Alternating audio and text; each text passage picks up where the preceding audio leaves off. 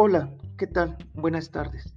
Vamos a hablar sobre la propuesta de motivación de la fuerza de venta en Liverpool. Empezaremos con la motivación. La motivación es un estado interno que activa, dirige y mantiene la conducta de la persona hacia metas o fines determinadas. Es el impulso que mueve a la persona a realizar determinadas acciones y persistir en ellas para su culminación. La motivación es lo que le da energía y dirección a la conducta. Es la causa del comportamiento. En muchos casos la motivación de una persona viene determinada por las necesidades, tal y como se establece el llamado pirámide de Maslow. Igualmente, la motivación está fuertemente influida por la satisfacción de realizar una tarea o conseguir un determinado objetivo. Incentivación.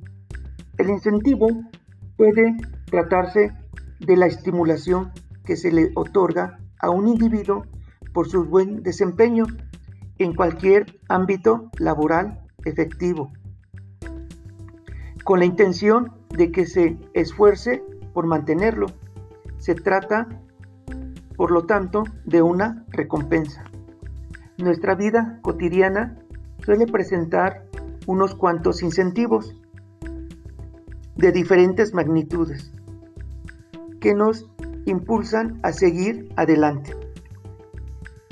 Se denomina programa de incentivo a una campaña sistemática que se dirige a individuos y equipos para mejorar el entorno y el rendimiento de una compañía. Los incentivos que aplican para motivar a la fuerza de venta en Liverpool son comisión por venta, bono por servicio, bono por aprovisionamiento, bono por cuentas nuevas. Al vender servicios adicionales como más garantía, no spot, supercris, festejo de cumpleaños y sus obsequios, el, regalo de fin de año, descuentos adicionales en las tiendas de Liverpool, prestaciones superior a la ley, uniformes para los colaboradores, cierto porcentaje del costo del comedor y capacitación constantes. La teoría que utilizo para la motivación e incentivos es la jerarquía de las necesidades de Maslow. En esta teoría nos marca que el ser humano debe satisfacer sus necesidades en el orden ascendente al triángulo.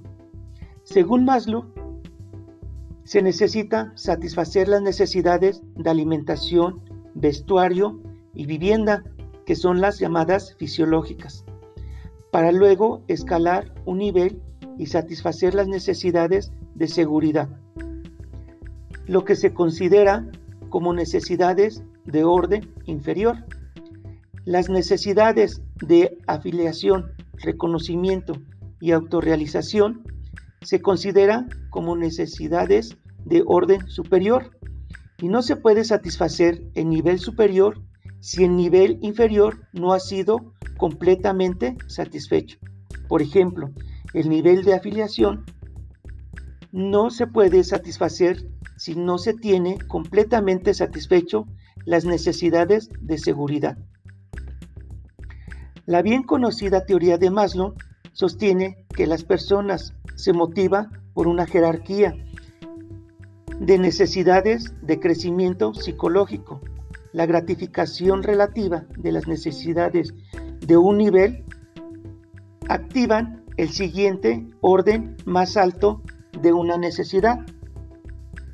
La teoría de la jerarquía de necesidades implica que los vendedores van a trabajar ya motivados y que solo necesitan la oportunidad para responder a los retos de necesidades de orden más elevados.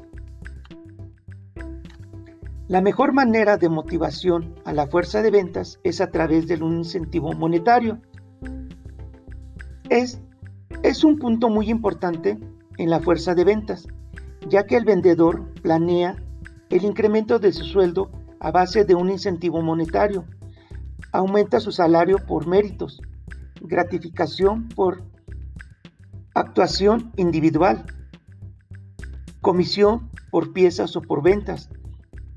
Los vendedores perciben un porcentaje del volumen de ventas exitosas. Sabemos que los incentivos monetarios son programas diseñados para recompensar a los empleados por una buena actuación.